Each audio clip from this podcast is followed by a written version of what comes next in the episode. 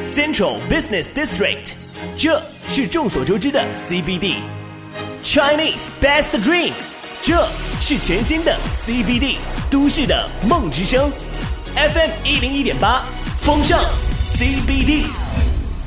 您现在收听到的是《风尚 CBD 之阿龙说北京》，我是王小宁。各位好，我是阿龙。咱们今天呢，说说什么呢？咱今天说说这个京郊的特产，或者说北京特产。嗯，因为呢，这一到冬天啊，大伙儿就是胃口开了，都是这个想吃的、想喝的了。嗯，咱北京呢有很多特产，就是本地产的，并且呢是全国有名。嗯而且呢，这些个特产呢还都有相当悠久的历史，可以追溯到跟皇上都有些关系，里边哦有很多有意思的小故事。但是咱今儿说的这些个特产呢，不见得都是当季的啊，嗯，不见得冬天能吃到的，咱只是说说各种各样的美食。咱上来先说的一个什么呢？咱先说说这个北京的水果，水有果很多非常有名的水果。第一个说的不是冬天的，是入夏的时候才产的，就是桑葚儿。桑葚，你们正经的播音员呢，按照这个普通话应该普通叫话桑葚。桑葚，对嗯吧？因为我也是一甲证，但是呢，我觉得那个太不好听。呃，你就所是以我北按京按老北京习俗，老北京没有这么讲了没有都是念桑葚儿。啊，桑葚。所以在这儿呢，哦我知道这个音是错的，但咱嗯北京的发音来说叫桑葚儿。嗯，桑葚儿首要推的是哪儿呢？北京南边儿大兴安定镇古桑园南表大兴安定镇对古桑园古桑园那儿就好是吗？那儿的桑葚儿非常的有名儿，并且那地方呢种植这种桑树、桑葚儿啊，已经有上千年的历史了。这么久了，哎，并且当年呢还是夏天的时候，作为一个节令的一个果蔬啊，嗯进贡皇宫的。嗯这里边呢有这么一个故事，说相传呢西汉末年，咱知道王莽篡权呢，嗯这东宫太子刘秀呢就起兵要去讨伐这个王莽去，嗯但是呢最终是兵败幽州，就说白了呢，在退后的路上就退到幽州，当时的北京这一片了。嗯这刘秀呢，孤身一人，带着几个残兵败将，这时候非常落魄，就来到了今天大兴贝爷场村这一片。当时来到这儿呢，躲避，一看啊，有树荫帘，嗯天儿也正好热了，咱嗯树底下歇会儿吧。没想到这一大片树啊，就是咱现在说的桑树。哦，哎，当时正是农历的五月份，就是端午前后，因为那是端午前后，桑葚正好上市啊，嗯对吧？这树上桑葚已经熟透了，非常的好看。嗯啊，紫不拉几儿的，挺好。他也饿了，也渴了，说这东西到底能不能吃啊？旁边人说：“您先别吃呢，我们摘几个，我们先尝尝。一尝啊，酸甜可口，嗯哎呦，还真好吃，还有水分，还能润喉。吃完之后等着吧，等半天，没有任何的毒副作用。嗯好，这是果子，就摘下来给刘秀吃。刘秀吃完之后啊，果不其然，忒好吃了。嗯 哎，所以呢，拿这个充饥，最后呢，就算是把这伤也疗养好了。嗯后来呢，被他的这个手下大将叫邓禹给接回去。刘秀呢登基当了皇上，这就是史称的光武帝刘秀。啊，就说白了，当时战败的时候，刘秀借此啊算是保了一条命。那个说起那个桑葚，还真的是稍微有点捷报，嗯因为我以前来刚来北京的时候，我也不知道这是什么，我看路边有卖的，嗯买了点儿，下午在那个动物园逛街，逛完了以后买了点儿吃，筐里面拿出来哈，嗯，不知道会染染的手上都是颜色。，对，有染色。吃完了以后呢，一是解渴，二是解稍微解点饱，但是这个手上、嘴上的全是色儿，然后哎周围都看得我笑。后来听人说这叫桑葚儿。对嗯，哦，你那会儿才知道桑葚儿啊，啊。而且这桑葚儿呢，这个光武帝刘秀登基之后，一想当年我落败的时候，这桑树算是救了我一命啊。嗯对吧？虽然它不是活物，它不是人，但是呢，我得报恩呢。于是嗯把这个封为桑侯。说白了那会儿封侯拜相啊，嗯就得发工资了，得按照侯级，说白了，你按照这个级别的待遇得给人发工资了。那那那所谓发工资呢，嗯多就少是说这个你数啊派一堆人，然后工资还是发给活人，你们嗯拿这个钱好好的伺候这片园子。哦但，那会儿就给保护起来了，并且呢，他刺侯的这个就是封侯，就桑侯的这棵树呢，得拿这个黄绫子给裹起来，哦以使这棵树跟别人不一样。哦，这是皇帝有过封号的树，嗯打这之后啊，一直流传下来，就是大型桑葚非常有名儿。嗯现在呢，我们去那儿采访，最起码的那棵园子里边儿还有一棵是明朝的桑葚哦啊，就是五百多年、嗯四五百年历史的一棵树，现在还在那个地方，而且那棵树现在年年夏天还结果。哇哎，那是它最有名的一棵树。嗯另外一个呢，就是咱们有一些什么呢？就是这个吃桑葚啊，嗯有一些讲究，比方说北京端午节，节令食品就讲究端午，端午就得吃桑葚。是吗？除了吃粽子，桑葚是必不可少的。哦啊，，第，一是因为呢它是时鲜的水果，当时正好是下下树了；嗯第二一个呢没有根据啊，嗯没有科学道理，就是老百姓互相的传言。端午吃桑葚儿，一夏天不吃苍蝇。哎，哎，这桑葚儿呢说黑不溜秋啊，像苍蝇似的，吃哦完这个一夏天不吃苍蝇，嘿，为什么呢？因为夏天这苍蝇啊繁殖嗯那会儿的卫生条件没现在好，对，大量繁殖，对吧？嗯说吃苍蝇呢，不是说真的搁嘴里吃，嗯就说白了，你会不小心呐、或者食物被苍蝇污染了。关嗯键吃桑葚儿就能避免那个，这是一个民间的习俗的说法，没有科学的根据。嗯另外一个，那会儿呢，桑树在北京很多，不光大兴有，嗯，咱想以前农耕社会重视桑蚕呐、啊，对对吧？对，对所以你养蚕的时候呢，必须得拿桑树的叶子去喂它。嗯所以那时候桑树是非常多的，包括北京城里边各大公园都是有桑树的。啊，后来这个农耕的桑蚕呢，慢慢的没有那么主流了。嗯啊，需求量小了，所以现在说找点桑树非常难。我记得我们小时候劳动课教你养蚕，桑树叶子都是去园公园里去撸去的，对，现在就不是了，都得我看现在报纸报道去网上买，嗯因为一般地儿买不着，只能淘宝网上去买，对买，完回来给孩子养蚕吃。嗯另外还有一个呢，就是摘桑葚很有意思，反正我去那个园子里边摘桑葚呢，因为树特别高，嗯，你上去一颗一颗摘是不现实的，那怎么着？拿杆子去拨弄。但是拨弄有一个问题啊，不是啊打，啪啪一打烂了。对对对，把这杆子呢捅到一个树杈上，啪固定好了之后晃这杆子，哦就把这树杈啪啪一晃，让自己晃下来。哦，这个时候呢，有经验的人告诉你，去摘桑葚儿，尤其是大家啊，如果赶上夏天的时候，我去京郊旅游，我摘桑葚儿，第一穿旧衣服去，别啊穿新衣服；啊第二穿深色衣服，黑的、紫的，别穿白的。啊那边溅在身上啊，半天半天洗不下去，啊基本上就算固在身上了。啊然后呢，他们是拿一个大单子，啊，跟双人床比双人床还大大布单子，四个角儿四个人兜着，上边啪啪这么一晃，啪哦，下面，啪接着，啪啪哎，拿大单子接住，嘿，掉地下不就烂了吗？嗯接完之后这一兜子，哎，可以拿回家吃去了。哦，这算是一种采摘呀，这算是一种采摘嗯，这是说的北京大兴的这个桑三葚林镇桑葚儿是最有名的。啊，下边呢，咱往远点儿走，哪儿呢？门头沟，门头沟门头沟妙峰山特产一样东西，特别的有名。是什么？是些水果吗？呃，这个东西呢可以当食品，但它不是水果，但它可以当食品。可以当食品，啊这妙峰山这东西特别有名，是栗子吗？不是栗子，栗子是北京怀柔的板栗。啊，怀柔版。哎，你说那也特别有名，妙峰山是妙峰山的玫瑰，玫瑰哎啊正音叫玫瑰，啊，特别有名。而且妙峰山的玫瑰呢，它种植历史追溯起来五百多年历史了，哦，哎，也是相当有历史的。那么它这个特色是什么呢？说这个就是妙峰山的玫瑰叫花朵大，啊朵比较大，然后颜色艳，啊，味道浓，嗯，含油高。哎呦，玫这瑰不精错油含油量高。但是它这个玫瑰呢，跟咱们那个鲜花市场买的不一样，啊，它属于那种树上的玫瑰，野玫瑰，野玫瑰啊，野玫瑰，哎，它不是那种观赏的花儿，所以嗯跟那个不是一码事儿。而且呢，现在已经是繁衍了几千亩了。哦，说白了，妙峰山这一带种玫瑰，现在已经成了气候了。有一定规模，所以你到门头沟、妙峰山，你可以打听。如果你不打听妙峰山，换一个名儿叫玫瑰之乡，嗯当地人没有不知道的，一指就给你指到妙峰山上去。嗯哎，这个地方呢有一个山谷，就被称为是玫瑰谷。嗯，就每年啊开春之后，就到仲春时节，玫瑰谷里边那是相当的漂亮。但是这玫瑰这么漂亮啊，它里边也有故事。咱说了，京郊很多特产，因为守着北京嘛，啊都跟皇上家有千丝万缕的联系或者传说故事。这玫瑰跟谁有关系呢？跟谁？咱们下节回来再跟您讲。好，一会儿回来接着听阿龙讲。欢迎回来，这里是风尚 CBD，我是王小宁。大家好，我是阿龙。咱得接着说，刚才说到这个，因为京郊特产嘛，跟皇宫、跟皇家有千丝万缕的联系。嗯，明清时期，妙峰山的玫瑰跟谁有关系呢？清朝的慈禧太后。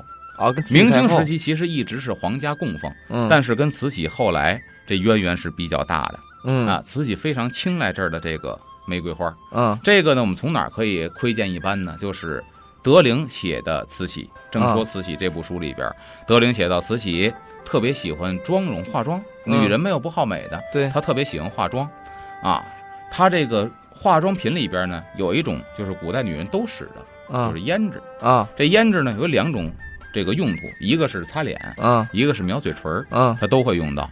她说慈禧用的这个化妆品呢，不从外边买，啊，都是宫廷里边啊内务府给他做哦，啊，宫廷里边自己做，定制他啊，就挑中了这个妙峰山的玫瑰。哦，说为什么挑中呢？第一是这儿的玫瑰确实有名儿，嗯，第二还真是有史料记载，因为妙峰山呢，慈禧有很多次亲临妙峰山上香。嗯，哎，慈禧上香很有意思，就跟现在赶头香似的嗯。但是一说今年慈禧要来妙峰山庙会上香，嗯是，农历四月初一嗯，啊。她要来的话，这庙之前就不开，哦，就等着慈禧。她来了，烧完头炷香，庙开，大家伙儿再进来烧香，嚯，谁都不能抢先。慈禧什么时候来，什么时候开庙。所以，以呢，这个史料当中确实记载，慈禧啊，真的也去过妙峰山。嗯，那我想她也见过这玫瑰，为什么呢？这玫瑰园呢，离妙峰山那个庙非常的近，嗯，就妙峰山庙的后身儿，走道儿三分钟就到了。哦，你，不走道儿，远远一望也能看见一片玫瑰花。嗯，所以呢，她肯定是见过，也听闻这东西确实北京特产，就命这儿是宫廷供奉，给她专门做化妆品。哦，那么德林就看到了，说给老佛爷做化妆品呢，非常之难。为什么呢？一个园子摘的玫瑰啊，你不能保证玫瑰都是好的，嗯，所以经常说看到一堆太监，嗯，一人手里一大筐，干嘛呢？挑玫瑰花瓣儿，必须是色泽娇艳饱满的才挑出来，哦，那个，烂了边儿的、卷了边儿的就扔掉了。嚯，然后呢，他说为了我这个胭脂啊，颜色比较统一，嗯，挑的花瓣儿颜色深浅大致是一样的。哇，不能说这是深红，那是浅红，这不行嗯，颜色大致是一样。哇，然后他细节的描写怎么给慈禧太后做这个胭脂，太有意思了。怎么做呢？把这个上好的玫瑰挑出来之后，用洗干净的石臼，嗯，就是一石槽子，嗯，咵咵咵砸这玫瑰花，嗯，一直把这玫瑰花瓣啊捣成浆状，嗯，就泥浆状，嗯，，哎，捣成泥儿了。再拿上好的白布把这个泥儿夸叽放到里头，然后拧上这个包袱之后，拿石头一压，嗯，把这汁儿压出来，然后用这个器皿接着，嗯，鲜玫瑰花汁儿。哇，接下来之后，这留着备用。那边开始得做什么呢？就做他那个粉底那饼儿了。嗯拿什么做的呢？上好的白蚕丝，刚哦刚，吐出蚕丝，把这蚕丝给纺成什么呢？给纺成一片儿一片儿的。裁好了之后，就是一小片儿一小片儿的嗯，蚕丝棉。嗯，这个棉的大小跟它那个腌制的那个罐儿、那口儿是一样的，因为得嗯装进罐儿里头。嗯，然后拿这个蚕丝棉浸泡在提取出来的玫瑰花汁儿里边儿，哇，蚕丝棉就被染红了。嗯，在这里边儿要浸上一个礼拜的时间，嗯，然后拿出来，在阳光下再晒上三天，嗯，给它，晒干。嗯，晒干之后呢，这颜色就固到这个蚕丝棉里头了。对，再把这一摞放到小瓷罐儿里边儿，这叫胭脂罐儿，盖好盖儿，留着慈禧备用。哇，他说这一套工序啊，做出这一批产品，大概慈禧呢能用上半年的时间。嗯，他说老佛爷用的时候也特别有意思，怎么用呢？因为都是干的嘛，嗯，所以呢拿这个小夹子夹出来。他说用纯金制的剪刀，咵咵哦，剪下这么一块儿来，嗯，嗯然后拿小夹子、小镊子捏好了，旁边呢放一碗清澈透明的温水，嗯，哎，把这个蚕丝棉浸到温水里，一浸就拿出来，嗯，染了水之后，里边那个花汁儿就晕开了。哇，嗯然后搁在手心里，夸夸夸蹭。他他说老佛爷化妆的时候，手心经常是红色的，啊，蹭完之后把这个往脸上冲着镜子。他说这个时候谁在跟老佛爷说话，老佛爷都不理了，因为嗯，他要专心致志地看着镜子里边的自己，因为不能太红，嗯太红太娇艳呢，有就点像愣，像我像猴屁股了，哎，嗯太淡呢看不出来。所以这时候呢，他精心的化妆。嗯，这化完之后，啪，把手洗掉，再剪一小块，在温水里化开之后，嗯，开始点这个唇彩。嗯，他说慈禧点唇彩很有意思，她如果是那种特别隆重的妆容的话呢，她那唇彩啊就是俩小点儿，嗯，上嘴唇一点儿，下嘴唇一点儿。我想看樱桃小口，哦，这个我们在清宫的宫女照片里边，看就到是后过宫，照片你能看到过。嗯，他说慈禧是这样用的妙峰山玫瑰做成的胭脂，哎呦，听完了这个妙峰山玫瑰的这个慈禧用法，还真嗯的是够复杂的哈，而且她呢前期也很有意思，说采玫瑰的时候，宫廷里边派老太监先得去园子里边验看，时节差不多了，好盛开了，准备去采，采的时间特别有讲究。嗯，叫朝阳未出，夜露未干，天刚蒙蒙亮，太阳并没有喷薄而出的时候。换句话说，早晨五点来钟，不，这个时候呢，夜露未干，花瓣上啊，隔夜的露水还在那上面凝结着，这个时候采回来再真挑，讲究。所以采摘的时间也特别讲究。但你说刚才说这个妙峰山的玫瑰啊，这油嗯比较高哈，对，这确实是品种比较好。嗯你像在西北地区呢，大家也有用这个玫瑰的习惯，嗯拿来干嘛使呢？一是这个三炮台里面嗯偶尔会放一点沏茶玫瑰啊沏茶，嗯好好喝。另外，那当然是用的干玫瑰了啊。嗯然后呢是什么呢？当地啊，他做那个花的那个叫馍馍，嗯嗯里面放上红曲、黄曲，它为了颜色好看。当然这些东西都是那种碱性很大的东西，都是嗯色。它为了中和呢，它加上玫瑰，要油大的那种。嗯它一蒸出来以后啊，那个油玫瑰油进到面里面，它它有中和，它甜，它香嗯啊，这是一种用法。还有一部分的这个玫瑰，就是像你说的做出来的玫瑰汁儿或者精油，远销欧洲，嗯。哎，这都是玫瑰的用法。这个玫瑰其实最好的，我不敢说是北京，是山东平阴产玫瑰是中国最好的，哦玫瑰精油也是非常好。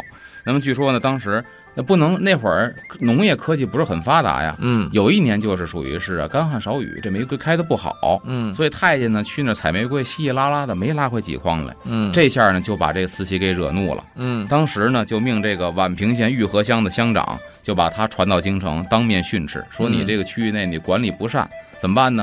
革职。说白了，啊，就因为这玫瑰花今年没没产的产量不好，革职之后呢，罚银五百两，这么高还罚500银啊呢，，干嘛呢？给给这个老太后买化 妆品，因为今年供不上了，就罚你钱。嗯所以他非常喜欢这东西。另外呢，就是做食品，北京嗯很多老字号做的玫瑰饼，哦，那个好吃，哎，用现在用的还是，比如说这个哪儿哈，这个这个这个稻香村呢，嗯包括这个桂香村呢，用的这个玫瑰饼的玫瑰花儿，还是门头沟生产基地出来的玫瑰花瓣儿，然后做成这个馅儿，哎，对，里边搁上糖，这属于妙峰山的玫瑰，嗯特别的有名儿。另外一个呢，它挨着就是妙峰山里边的娘娘庙，这嗯娘娘庙供奉的是碧霞元君老娘娘。嗯民间就有一传说了，因为什么呢？妙峰山的玫瑰开放日期是啊，农历的五月份，嗯比山底都晚。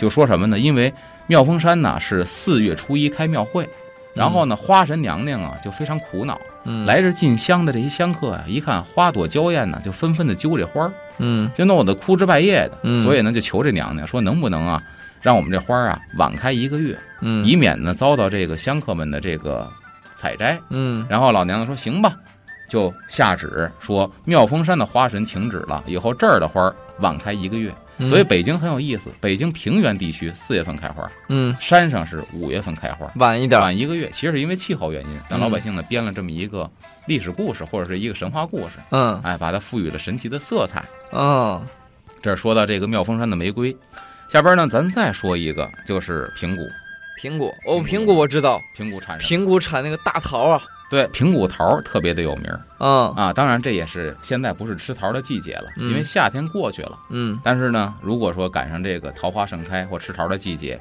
去那儿都能够干点什么呢？或者那儿有什么故事呢？咱们下节回来再跟大家分享。好，一会儿回来说。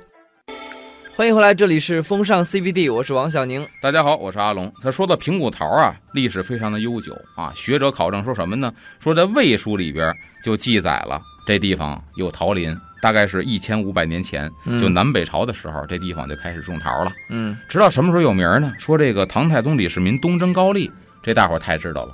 东征高丽它的始发点是哪儿啊？在幽州集结，就是法源寺啊，嗯法源寺前身的闽中台呀、嗯，对啊，就在这儿集结部队，开始进发东征高丽，就奔朝鲜去了。嗯说呢，他东征高丽的时候，正好是路过这个平谷，他路过平谷的这个时节，正好大华山下呀，这个桃林啊里边就结了桃子了。嗯所以呢，当时将士们一起就品尝这个蜜桃，嗯此后呢，就是名声大振，嗯，以后就成为了北京的贡桃，给皇家进行供奉的。哇，哎，刚才说这地方桃儿特别有名儿，对嗯吧？这太阳桃呢，第一是咱们等到开春儿的时候啊，配着蒋大为老师的《桃花盛开的地方》嗯？啊啊，那个地方真的是特别的美，嗯美到什么程度呢？那儿有一个百里桃花海，嗯就是它现在是啊。不光是卖桃儿了，这嗯，桃儿是结成果儿之后卖，它是一个农作物的一个产业支柱，对吧？对，它之前的旅游产业支柱也靠桃子，嗯就是在春天的时候，百里桃花海设计的非常好，嗯就是沿着桃林呢，它弄了一个观景大道，嗯这观景大道开着车进去的，并且呢，在大道旁边隔多长多远的距离，旁边就有一个观景平台，下车，您这个车停到道边上不碍事儿。旁边还有观景平台，您可以踏踏实实的。嗯，而而且呢，还有什么呢？就是桃林木屋，哎，这个好，喜欢浪漫的小年轻，周末的时候，因为盛开的时候是春天呀、嗯这时候天儿已经暖和了，晚上住在郊区不会冷，嗯，在桃林里边小木屋，这是一个标间儿。哎呦，哎，小情侣们往这一住，非常的好，对对，吧？拍个照什么的，特别的景色好。尤其我们在除了这个蒋大为老师的这个这个桃花盛开的地地方，，还有一个你到那儿特别有名儿的嗯，这一拜。哦，桃园三结义啊，哦嗯真的地方特别，你想想《三国演义》里边，嗯，在张飞他们家园子，桃园三结义，哎，对吧你说的这还提醒我一下，现在比如说有一些小年轻感感情好，几几个小兄弟哈，嗯，说要说结拜一下，成为义兄的话呢，那还真的是找遍桃园不容易啊。对，这平谷这边桃是特别的，哦，桃园平。谷成为了北京的结拜圣地。哎，那个地方嗯的那个花开了之后啊，那粉嫩娇艳，确实无法用语言表达。就任何的这个假花做的再好，无以论真，那东西就确实是，你知道但的每年呃，春但天你去说看就是说说桃花这开盛开这一片哈，就是说嗯美到让人窒息。你看很多影视剧作品当中，往往形容女子说美，或嗯者说、呃邂逅那种浪漫，往往都是在桃一片桃桃树、桃对呀、桃林你当说中。咱这剧目里边有桃花扇子，对吧？对吧？你说女孩美，面带桃花或面若桃花，对对对，去年今日此门中，人面桃花相映红。人嗯，面不识何处去，桃花依旧笑春风。对，你看，这都是形容桃园里边的故事的，对吧？而且去那个地方呢，咱春天可以赏花，等到秋天的时候或者夏天的时候就可以吃桃了。嗯，对吧？这吃桃子，那个地方大蜜桃非常的好，苹果大桃。嗯，哎呦，然后还有什么呢？就是去那地方啊，稍微吃点这个农家饭。我去那儿呢是深秋的时候，啊，吃桃的季节呢稍微过去点儿了。嗯，但是呢，这地方还是什么呢？就是这个有它的另外一个产业。什么？我去农家院吃农家饭的时候，嗯哎，，看到它墙边上摆了一层、两层、三层、四层一摞的玻璃罐子，里边是当地农民自己做的桃罐头，哦，桃罐头，特别的棒。哎呦，哎，呦，那个我后来买了几，大概是三十一瓶啊，啊，三十一瓶，我买了几瓶回来一尝，那味儿特别的地道。是吧？嗯哎，我就记得小的时候啊，就是那时候是那时候也单纯傻，嗯，呃，就觉得生病特别好，因为一生病啊，你知道吗？就是那我就能吃罐头一。输液，然后就就有人提罐头来，你知道吗？哎，老老盼着生病，而且他嗯看到很多这个罐头加工厂啊，有一些这个说白了就食物添加剂，嗯，但是人家那罐头没有，纯冰糖水熬的汤煮的这个蜜桃，哇，那个糖水就是冰糖水，那个好吃啊！我在超市里从来没吃过这么好吃。是？吗？哎，这是在那儿特产，哦，尤其桃罐头说你像像夏天要是避暑的话，挨着金海湖，对吧？嗯金海湖那也是非常漂亮的，金海湖去那儿赏赏景儿，湖边吹吹风，然后你再吃个农家饭，临回来买俩桃罐头。嗯，哎呀，那是特别美的。对对对对，这是说的平谷特产大桃。嗯，下边再说一个呢，这个东西特产啊，它本身就带着一个北京的京字儿，是吗？京白梨，哦，京白梨太，有名吧？嗯本身名字里带着北京的京。这京白梨呢，也叫白梨，也叫呢秋子梨啊嗯，。起源是哪儿呢？门头沟军庄东山。哎，咱也说呢，咱京郊这些特产呢，都追溯历史啊。嗯，追溯历史，相传就跟清代的乾隆皇上有关系。跟乾隆皇上对哎有，关当然系，大家呢别较真儿，因为呢，嗯但凡食品跟乾隆慈禧关系 最大，哎，可能老百姓演绎的，但是对咱听一乐儿，跟乾隆有关。嗯说这个乾隆年间呢，永定河决口，嗯这倒是事实，因为嗯从康熙开始就一直治理永定河。嗯康熙圣名，这永定河是康熙给起的名儿，嗯以前叫无定河，嗯就老有水患。嗯，康熙呢，为了讨一好好彩头，得了，叫永定河吧嗯，确实老决口。那么水退了之后呢，乾隆皇帝就去视察这个，说白了就是水患灾区去了。嗯当时正好是金秋时节，秋高气爽的。嗯这乾隆呢，就到了门头沟军庄这个东山附近了。嗯行路到这儿呢，是又渴呀又饿，嗯，说怎么办呢？当然你听这是假的，皇上出门哪能饿着 我，对吧？厨子都跟着呢，嗯又渴又饿。这时候太监呢一看，哎，道边上正好有果树嗯，有梨，这咱认识啊，对，摘下来，摘下来之后，别人先尝尝都没问题吧？没问题，嗯皇上您吃吧，给皇上吃了。乾隆吃完之后觉得，嘿呦，酸甜可口，而且呢又脆又嫩，嗯就不知道这梨叫什么名儿啊。嗯，正好旁边呢有一个农民跑完地出来，背着大镐，嗯哎，，你过来，你过来，我问问这是你们村儿特产呢？说这是我们村儿特产呢？嗯我问问这这叫什么梨呀、这农民就说，这我们这地儿反正就叫俗叫就就叫秋子梨啊，就嗯是俗称秋子梨，也有叫白梨的，我听说。嗯哦，挺好挺好。乾隆皇上也是没吃过这野味，嗯一看这好东西，就命令什么呢？就保护这一片梨树林子啊，嗯把梨园给保护起来。啊，然后呢，周边一看这儿梨好吃，肯定是这水土好，适合种梨。嗯周边啊，就以这个梨园子为基础，再给我增加一千亩，嗯全是种梨的。整个这一下就成了规模了。嗯然后呢，还把这个东山的这个白梨呀、就封为了贡梨。哦，哎，以后呢，你就进贡这个宫廷，嗯每年呢，宫廷派人上这儿来取梨来，嗯同时呢，还把这地方啊最年头久的、最大的一棵梨树叫老君树给赐了一名儿。哦老君树你看，皇上又给赐名儿了嗯啊，拿栅栏给保护起来，嗯别人就不能采了。以后这个梨树呢，就只有乾隆皇上一个人吃了。嗯这片梨园呢，就是东山贡梨园，哦而且呢，往后世这地方好多的皇上啊，也都给赐名儿，说嘉庆皇上呢给棵老梨树赐名儿叫孝君树，嗯等到道光呢，又赐了一棵树叫简君树，就是节俭的俭嘛。嗯然后呢，到咸丰又赐了一棵树叫忠君树，嗯光绪呢又赐一棵树叫成君树，嘿说慈禧又赐了一棵树叫这个寿君树，啊等于是呢历代的都给这个梨园里边的大树啊，嗯今儿你赐一个，明儿他赐一个，都给赐了名儿了。哦所以呢，这一代的这个梨呀、在北京就有了名儿了。嗯说既然这梨这么有名儿，叫白梨，那咱这名冠京城了。啊既然名冠京城，就把京字儿给加上吧。哦于是白梨前面冠了一个京字儿，就有了咱北京说的唯一的这么一个京白梨，就是北京啊特产里边带京字儿的水果，就这唯一就这的一一个叫京白梨，啊就有了这么一个东西。但关于这京白梨呢，或者是白梨怎么吃，有很多的吃法。嗯哎，咱下节回来再跟大家分享。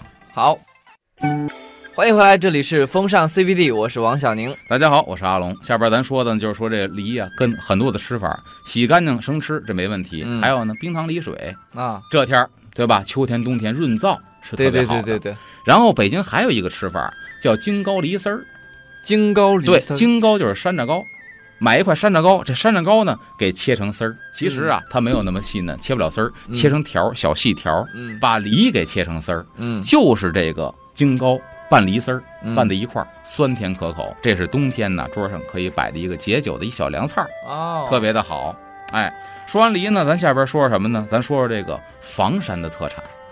房山啊，房山特产，房山，这房太有名儿了！一说房山，这太有名儿了，也是宫廷供奉啊。宫廷供奉的，对啊，，这东西我可以提醒大家，这东西呢也是这个季节产的，深秋初冬时节产这东西。是不是房山的柿子？对呀、房山的柿子，磨盘柿子特别的有名儿。嗯，那么据考证呢，说早在啊洪武年间，朱元璋当政的时候，这么说早，房山一带就开始种这个磨盘柿子了。哦，它为什么叫磨盘柿子呢？很有意思，这柿子第一个儿大，嗯第二呢，它有一个腰线，知道吧？哦就跟勒进去似的。哦它这腰线特别的明显，而且呢，就在腰的正正中间儿，嗯把这果肉呢分成上下两片儿，嗯就跟磨盘似的。嗯磨盘不是上下两片儿吗？对对对，所以一看这形状，起名叫磨盘柿子，从此得名了。哦那么朱棣清君侧篡夺朱允炆的皇位，在北京定都之后，那么朱棣就是永乐皇上啊，嗯这磨盘柿子就开始当成贡品进贡皇宫，每哦年秋天冬天，皇上得吃这儿的柿子。看来这个永乐大帝还挺爱吃这个磨盘柿子哎的，，咱这一算的话呢，六百年历史。嗯那明朝万历年间呢，编修的这个《房山县志》里边有这么一段记载，嗯就说这个房山磨盘柿子的，嗯说是为本境出产之大宗。你想啊，就那个时候万历年间，本境就是本地出产的大宗货物是柿子。那个时候就已经很成规模了，哎，那就说那会儿的农业支柱是柿子，哦然后西北河套沟、西南张坊沟无村不有。那换句话说呢，房山这一片儿，它的种植面积很大。嗯售出北京者，房山最居多数。在北京城里边卖的柿子，大部分来自于房山，啊。其大如拳，其干如蜜，跟拳头这么大，拳头这么大，然后特别甜的甜跟蜜一样啊。嗯叫色胜金衣美，甘玉玉叶青，就颜色呀，嗯像穿了金色的衣服一样那么美。啊，甘玉玉叶青就是甘甜呐，超越了、逾越了琼浆玉液的那种美妙，哦，就已经好吃到这个地步了。而且呢，当时这个柿子呀，在北京也是种植量很大，嗯好吃的是人房山的，但是四合院里边也经常重视啊也有胡同街巷，嗯取一个事事如意嘛，嗯，因为它是一个吉祥话的代表啊。对据说当时呢，这柿子呀，因为有这谐音，清朝后宫娘娘特别青睐这么一个水果，也青睐这个柿子。哦，到金秋时节的时候啊，这娘娘的后宫自己的宫里边啊嗯都要摆一盘柿子、嗯，啊，还要摆一盘苹果，嗯，还要摆一盘石榴、哦啊。你看这连在一块儿就有意思了，柿子跟苹果呢，对吧？平平安安，事事如意。哦一盘石榴呢，红红火火。哦，就说白了，这东西摆在这儿又能吃，又是一观赏的物件，好看呢、对，而且呢，还有个是好一个彩头吉祥寓意。嗯所以当时宫里边很喜欢这个。那么呢，这个房山大鱼沟的磨盘柿子，就是啊，这个后宫娘娘们摆在宫里边的首选。嗯话说有一年呢，说乾隆皇帝啊，龙体欠安，你看又跟乾隆挂上钩了，嗯，吃什么吐什么，就是有点消化不良，脾胃不和，嗯而且呢，连咳带喘。太医们过来看呐，全都没看好。嗯有一个老太医呢，就私底下呀、就跟这个御前太监啊，包括跟这和珅，和珅不是拍马屁吗？嗯也说给你一效力的机会。嗯啊，干嘛呢？说这房山的柿子特别好，在嗯医书里边，柿子确实在医书记载叫叫性味甘，有清热去燥、润肺化痰、止渴生津、健脾之效。哎呦这是《本草纲目》里边有明确记载的，嗯这确实有它的功效。说你何不赶紧的让人到房山弄点柿子来给皇上吃啊？嗯赶紧去命人弄，弄完之后呢，洗干净了，又甜又好吃，嗯皇上忒溜忒溜都不要吃了。嗯，喝俩喝柿了子，哎呦喂，神清气爽，没想到还真是管用了。没几天啊，不咳了，不喘了，嗯而且呢，开始传膳，要吃饭了，胃口也开了。嗯，这一下呢，柿子有功啊，谁给买狮的子呀？有功，对，那柿子不能长腿跑来呀。说嗯和珅和大人给买的，哟，赏银二百两，哦，这个把你想把这钱给挣了，和珅当一次采购挣了二百两银子。这就是最早的这个代购，哎，这是代购，上房山代购，这是近点代儿购。，嗯而且柿子呢，浑身是宝。咱比如说这个柿子叶儿，嗯，很多老年人拿它当代茶饮，它有辅助降压的功效。在这儿儿咱必须得别迷信啊，嗯辅助降压。您有高血压，该看病看病，嗯大夫给的药别停。嗯喝柿子叶儿是辅助降压，这不能当药使，嗯只有这点功能。嗯， 而且呢，有止血的功能，比如便血、吐血，啊在中医里边，柿叶儿也是可以入药的，哦，并且柿叶儿呢宽大肥厚，以前呢还能当纸用，是吗文人写字可以在柿叶儿上当纸用，当纸张。哦，哎，这是柿子叶儿。还有呢，就是柿蒂，柿蒂呢叫小揪揪，嗯知道吧？这柿蒂很有意思，柿蒂呢是降逆止呕的，就是你恶心想吐，嗯把这柿蒂啊烘焙干研成沫，用水吞服，嗯，它是能够防恶心。嘿，这还想不到是这样，对，嗯但是呢有一个咱没考证啊，咱也不是大夫不瞎说。嗯你看那个后这个什么王朝的女人杨贵妃，嗯里边范冰冰演杨贵妃嗯，就跟这个玄宗皇上说说为什么我没怀孕，就是我常喝这个柿蒂泡水，嗯所以我没怀孕。说那个是导致不孕不育，这是影视剧里边的说法，嗯，咱不是大夫，只是拿出来呢当成这么一个小点一说，到底是不是咱不知道啊，啊？咱得重申一下，咱不是大夫。嗯，还有一种呢，就是柿子特别好的，就是柿饼，柿饼好啊，对吧？嗯，都爱吃柿饼，尤其是深秋冬天的时候，这也是家里边的一道甜食啊。对对对吧对，这柿饼很有意思，柿饼出来，你看那柿饼最外层是什么呀？一层白色的，柿霜，它是嗯柿子糖分的析出。当然，这哦白霜是好东西，嗯，特别好的东西。白霜在中医里边是润燥化痰、止咳的，哦中药里边会那个用不到能它给它给蹭掉，对，那东西甜调特别的好，嗯哎，那是润肺的。嗯而且呢，就是说了这个柿子百般的好，可是也有一个问题，比如说这个吃柿子，对吧？咱这个不能吃那个涩的，涩的第一不好吃，嗯第二一个呢，对于这个排便涩肠嗯有问题，就是如果您便秘的话，这个第一个咱们少吃一点儿，嗯第二一个呢就是柿子呀，糖分含量很高，嗯，所以呢，现在很多人都有糖尿病，哦，所以糖尿病人您就别馋嘴了，这一个柿子吃完之后，腾就上去了，啊这加号就上去了，这个就别馋了。嗯，啊，一般人吃一些还都无所谓。对，而且东西呢，柿子是性寒的，嗯在冬天吃呢，咱们说这个为什么冬天吃柿子，好多人觉得特爽呢？嗯，包括这个冻柿子回来，嗯拿水一泡，冰壳一揭，嗯咔哧咔哧啃，里边那芯儿都冻上了。对，反正给我的感觉是家里面这个暖气有的时候烧的有点热，对，人要有有点想上火那种感觉，对，就是因为这原因，所以它嗯吃完之后特别爽。嗯但是呢，杏本身柿子是性寒的，所以冬天呢，咱稍微的爽一下，OK 了，少千万吃不能够多吃，对身体也不是特别的好。啊，，哎，所以凡事都有一个量，把握好量就行了。这是房山的柿子啊，磨对盘柿子。今天阿龙给我们讲了就北京的一些特产哈，四季都有。那感谢各位的收听，我们下期再见了，